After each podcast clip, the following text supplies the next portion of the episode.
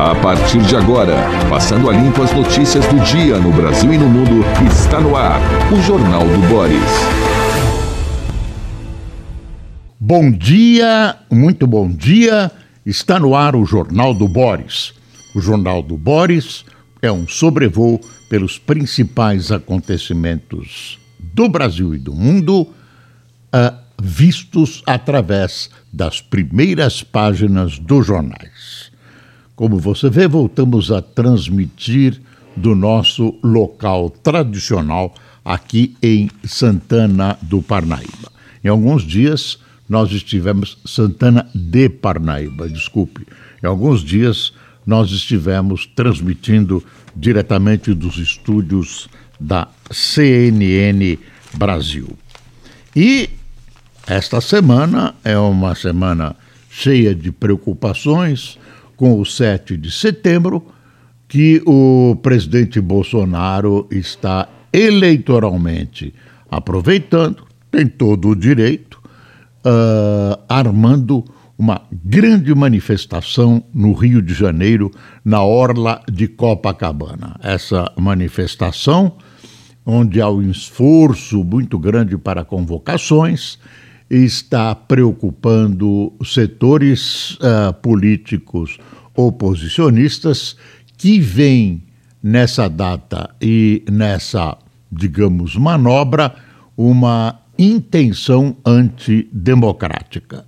No entanto, no governo, os ministros dizem que está tudo tranquilo, que não haverá nada de antidemocrático, golpe, essas coisas, e que é uma mera manifestação do presidente Bolsonaro comemorativa ao 7 de setembro, dia da independência do Brasil. Um fato a ressaltar nesse 7 de setembro é, nesta semana, a reinauguração, a volta do Museu do Ipiranga, em São Paulo, às margens do Riacho do Ipiranga, onde foi proclamada a independência do Brasil.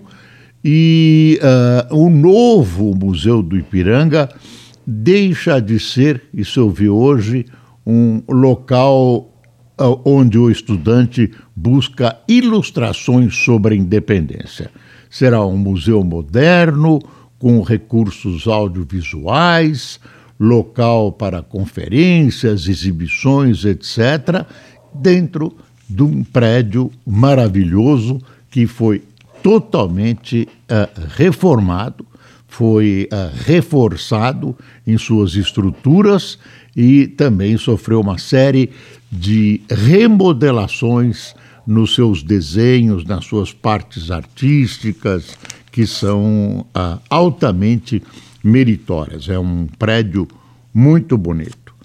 Não teremos grandes demonstrações do 7 de setembro, porém, o que nós vamos ter é altamente significativo. Este 7 de setembro talvez merecesse comemorações mais amplas por ser o bicentenário da independência brasileira.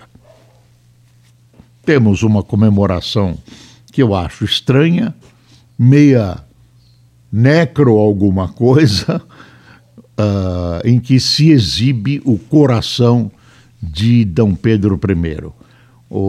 Teve uma observação interessante sobre esse coração, que é o seguinte: uh, quem mandou o coração é o detentor do coração, é a prefeitura do, uh, da cidade do Porto, e não o governo português. O, o quem transportou foi um, um uh, policial lá da, da cidade do Porto. Então, a, a intenção de Portugal quando trouxe, quando enviou esse, essa peça, o coração de Dom Pedro I, que está conservado em Formol, foi municipalizar o evento. Portugal minimizou. Não é uma coisa feita de país para país. É iniciativa, autorização de uma cidade portuguesa. Então houve uma minimização. Queria lembrar que o presidente português esteve aí e o presidente Bolsonaro acabou não recebendo o presidente de Portugal no ato que o presidente português rebateu, respondeu com muito humor, mas que evidentemente ofendeu os brios lusitanos. Vamos aos jornais. Chile rejeita nova carta e entra em fase de incerteza. Aqui um vitral do Museu do Ipiranga e aqui energia solar aposenta no século XXI lamparinas da ilha de Marajó. Lancha leva placas solares fotovoltaicas para Ribeirinhos, no Pará. Mais luz para a Amazônia, tem prazo ampliado para 2030 e não consegue engrenar. É uma evolução que os índios estão gostando. Claro, essa história de lamparina é gostoso para turista que vai fazer uh, excursão, uh, trilha, mas para quem está morando, agora chega energia solar, com possibilidade de você ter televisão, ferro de passar. Aliás, índio não passa roupa, né? Você sabe que índio é contra passar roupa, índio brasileiro. Mas, enfim, imagine eu dizendo ferro de passar. Mas tem um monte de, de, de, de claro, energia elétrica traz vantagens. Mas a rejeição da nova carta no Chile. Foi eleito um novo presidente, Boric, jovem esquerdista, e aí ele propõe uma constituição bem à esquerda, uma constituição bem esquerdista. Uh, o Chile é um país dividido, bem dividido entre a esquerda uma esquerda também radical e a direita também radical, que tem um componente uh, da ditadura de Pinochet muito forte. Essa Constituição chilena, gigantesca, maior que a brasileira, abordava vários aspectos da vida social chilena, uh, entrava na questão do corpo, do homem e da mulher, aqueles detalhes que normalmente as pessoas acham, a maioria das pessoas acaba achando que devem ficar na lei infraconstitucional. Não constar da Constituição podem ser coisas que eventualmente sejam modificadas com o passar dos anos, etc., etc., e não uh, perpetuadas, praticamente perpetuadas numa Constituição que sempre é mais difícil de ser modificada. Aí tinha, por exemplo, a divisão do o país se tornava multi multiétnico, multirracial, com oito divisões indígenas, uh, enfim, uma constituição muito a gosto das esquerdas mundiais. E perdeu foi praticamente 62% a 38,13%. 61,87% a 38,13% às 22h30 de ontem, o que já dava a maioria para o não. A rejeição ampla é vista como uma derrota, diz a Folha da gestão do esquerdista Gabriel Boric, informa a enviada Silvia Colombo. Boric disse que a democracia sai mais robusta. É preciso escutar a voz do povo, devemos ser autocríticos, afirmou. A nova carta era um dos motores de uma coalizão política e parte importante da campanha dele para a presidência da República. Uh, a criação da Assembleia Constituinte para redigir o texto, substituto à Carta da Ditadura de Pinochet, foi uma resposta aos protestos de 2019. Ah, aí a Folha diz que um dos pontos controversos é a criação de um Estado plurinacional reconhecendo autonomia de indígenas sobre suas terras. Também a aprovação de uma lei de aborto que considera apenas a vontade da mulher e a proteção ampliada do meio ambiente, o que desagrada interesses do setor minerador chileno. Uh, o presidente diz que vai ser redigida uma nova carta e, segundo ele, haverá uma nova tentativa de aprovar uma carta uh, com uh, mais sugestões das alas mais à direita e com a supressão de uh, certas coisas como Estado plurinacional que aparentemente desagradaram grande parte da população chilena. Uh, a Folha diz o seguinte sobre o 7 de setembro, que é quarta-feira e é feriado. Mensagens nos grupos bolsonaristas no WhatsApp e Telegram indicam que não há orientação homogênea sobre o mote principal e o conteúdo dos cartazes para os atos programados em várias cidades em comemoração ao 7 de setembro. Fala-se em destacar democracia, mas é intenso com compartilhamento de textos contra o Supremo Tribunal Federal, pedindo que o presidente acione as Forças Armadas. O levantamento foi feito pelo observador da Folha. Depois a Folha lembra que, apesar do Lula atacar os, os, uh, o sigilo de dados, eles foram inaugurados em São Paulo pelo seu companheiro de chapa, o então governador Alckmin. Uh, pai é baleado e morre em frente ao filho em São Paulo. Abordado por dois homens que anunciaram assalto, o médico na Praça Beethoven, viu? Você sabia? Sim, perto da sua casa. Que anunciaram o assalto um médico estava no carro com o filho de 13 anos, se rendeu, mas foi baleado no Alto de Pinheiros, em São Paulo. Vamos para o Estadão.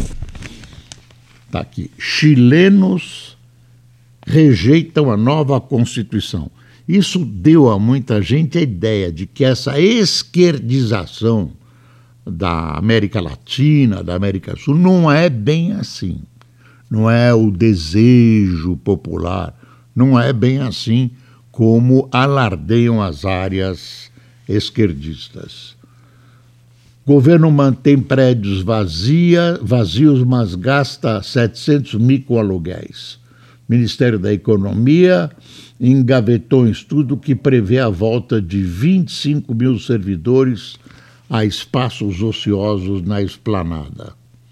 Uh, deixa eu ver o que. Henrique Meirelles escreve um artigo dizendo a hora é de respeitar o teto de gastos. Para variar, Henrique Meirelles é citado, se Lula ganhar a eleição, como um provável ministro da Fazenda. É bom lembrar, ministro da Economia, o que você quiser, é bom lembrar que ele uh, colaborou com o governo do Lula quando foi presidente do Banco Central. Deixa eu pegar aqui o valor. Valor. Manchete absolutamente econômica, ofertas de ações deverão somar até 80 bi em 2003. Previsão de inflação mais alta, inflateto. A peça orçamentária de 2023 prevê um teto com gasto inflado e que terá redução gradual para captar inflação mais baixa projetada para o fim do ano. Uh, vamos ver o que tem mais aqui. É, uma bela. Não sei se isso é propaganda, é conteúdo patrocinado. Red House investe 70 milhões e abre novas escolas em São Paulo. A Folha que andou aplaudindo aí a, as privatizações, andou fazendo uma série de campanhas de privatizações, hoje mostra também um fato que faz parte do ufanismo governamental da energia solar, que aposenta no século XXI lamparinas da ilha de Marajó. Quer saber? É uma boa iniciativa do governo, não tem dúvida nenhuma, como também as privatizações. Aí está na folha: projeção otimista vê crescimento de até 2,5% em 2022. Apesar do pessimismo com a economia em 2023, é 2023, eu falei 2022. Alguns analistas têm previsões otimistas para o início do próximo governo. Se o gasto público for controlado com queda de juros e inflação, sem recessão global, o PIB pode crescer até 2,5%, segundo os especialistas. Olha, teve essa, essa busca na casa uh, do candidato Sérgio Moro. Uh, o PT fez uma reclamação dizendo que as letras dos nomes dos subs, né, dos vices, dos eventuais substitutos, se for eleito, do senador uh, ex-ministro da Justiça. A, o, a letra era menor, segundo o PT, a menor que a, a legislação manda, e por isso houve uma invasão da casa do, de Sérgio Moro, assustaram a filha dele e uh, a contestação é de que foi uma, uma obra, uma ação de baixa política e eu não sei se o número era menor de fato, mas talvez isso merecesse uma, uma observação, uma pergunta, um pedido de correção, mas não uma busca e apreensão na casa de qualquer pessoa, não é porque é o Sérgio Moro ou qualquer pessoa que tenha um culpado ocupe um cargo importante ou seja candidato alguma coisa. Uh, tem mortes que machucaram nestes, nestas últimas horas.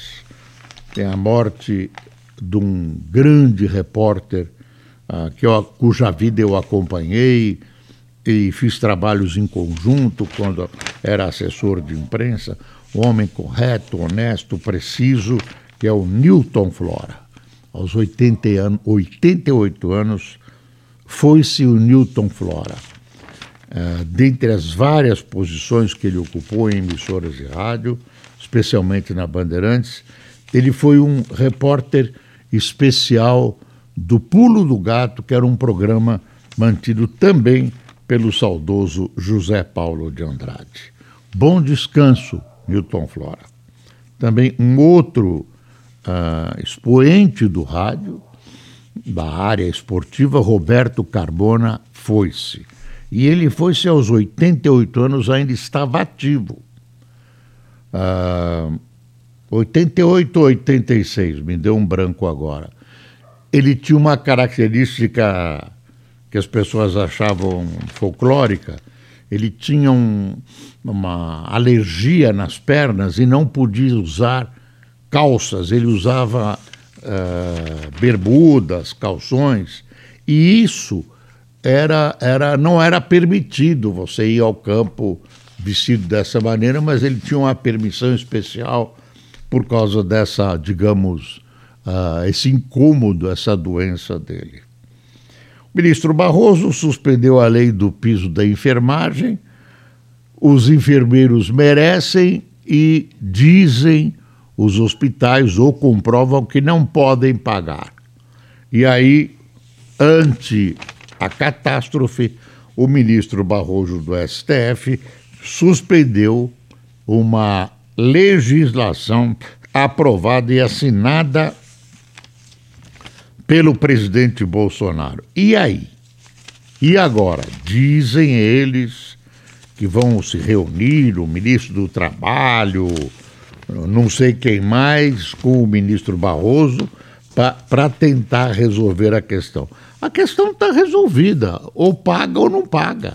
Agora, dar o chocolatinho na boca da criança e depois tirar, isso é uma burrice, isso é uma vergonha.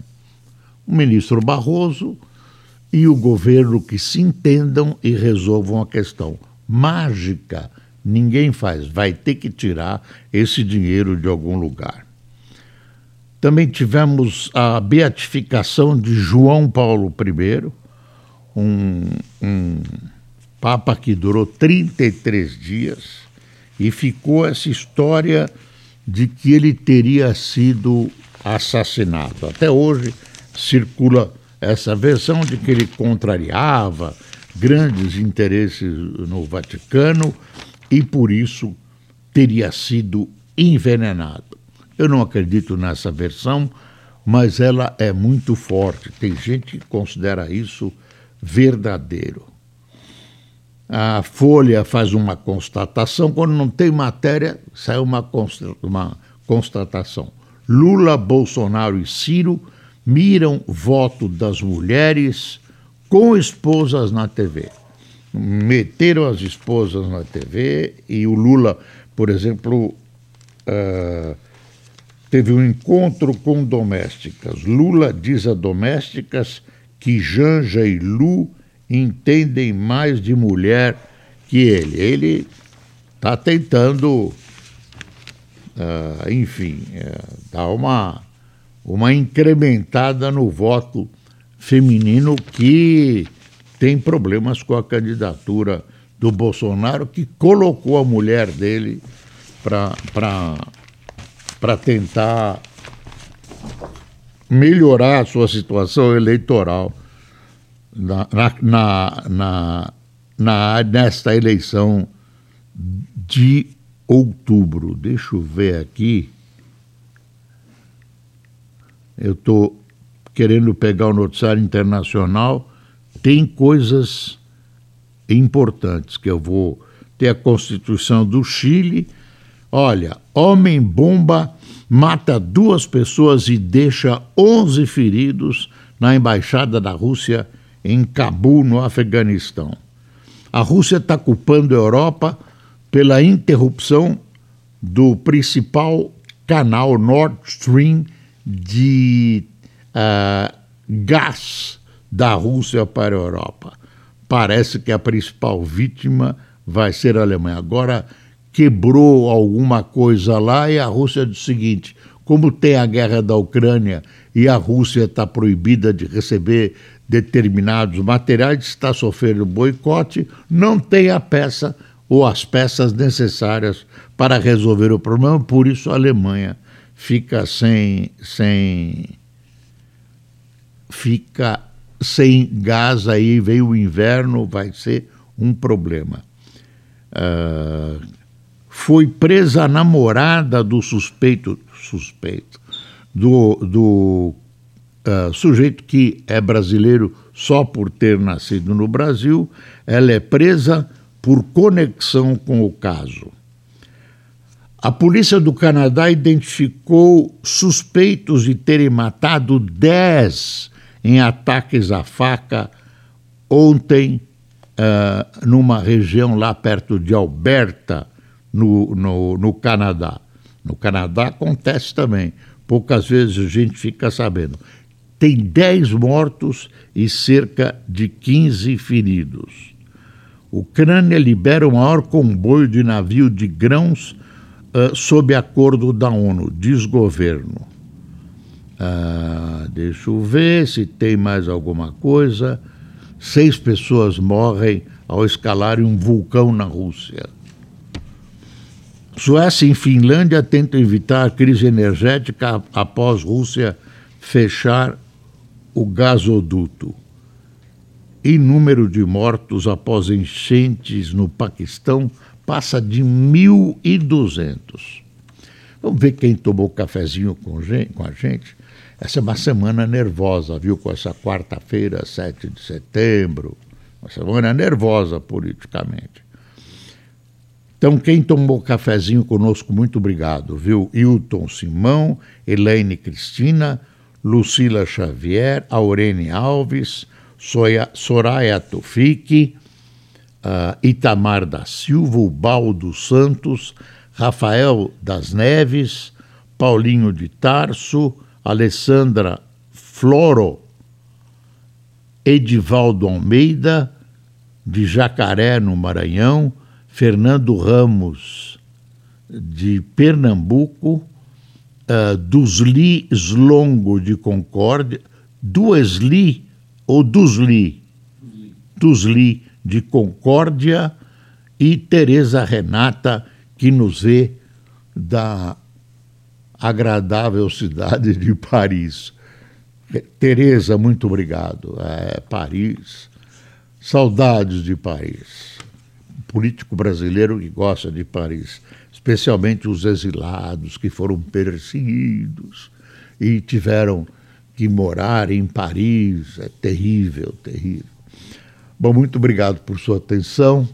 Nós esperamos você amanhã nessa mesma plataforma. E lembre-se, é preciso passar o Brasil a limpo e você tem parte nisso com o seu voto.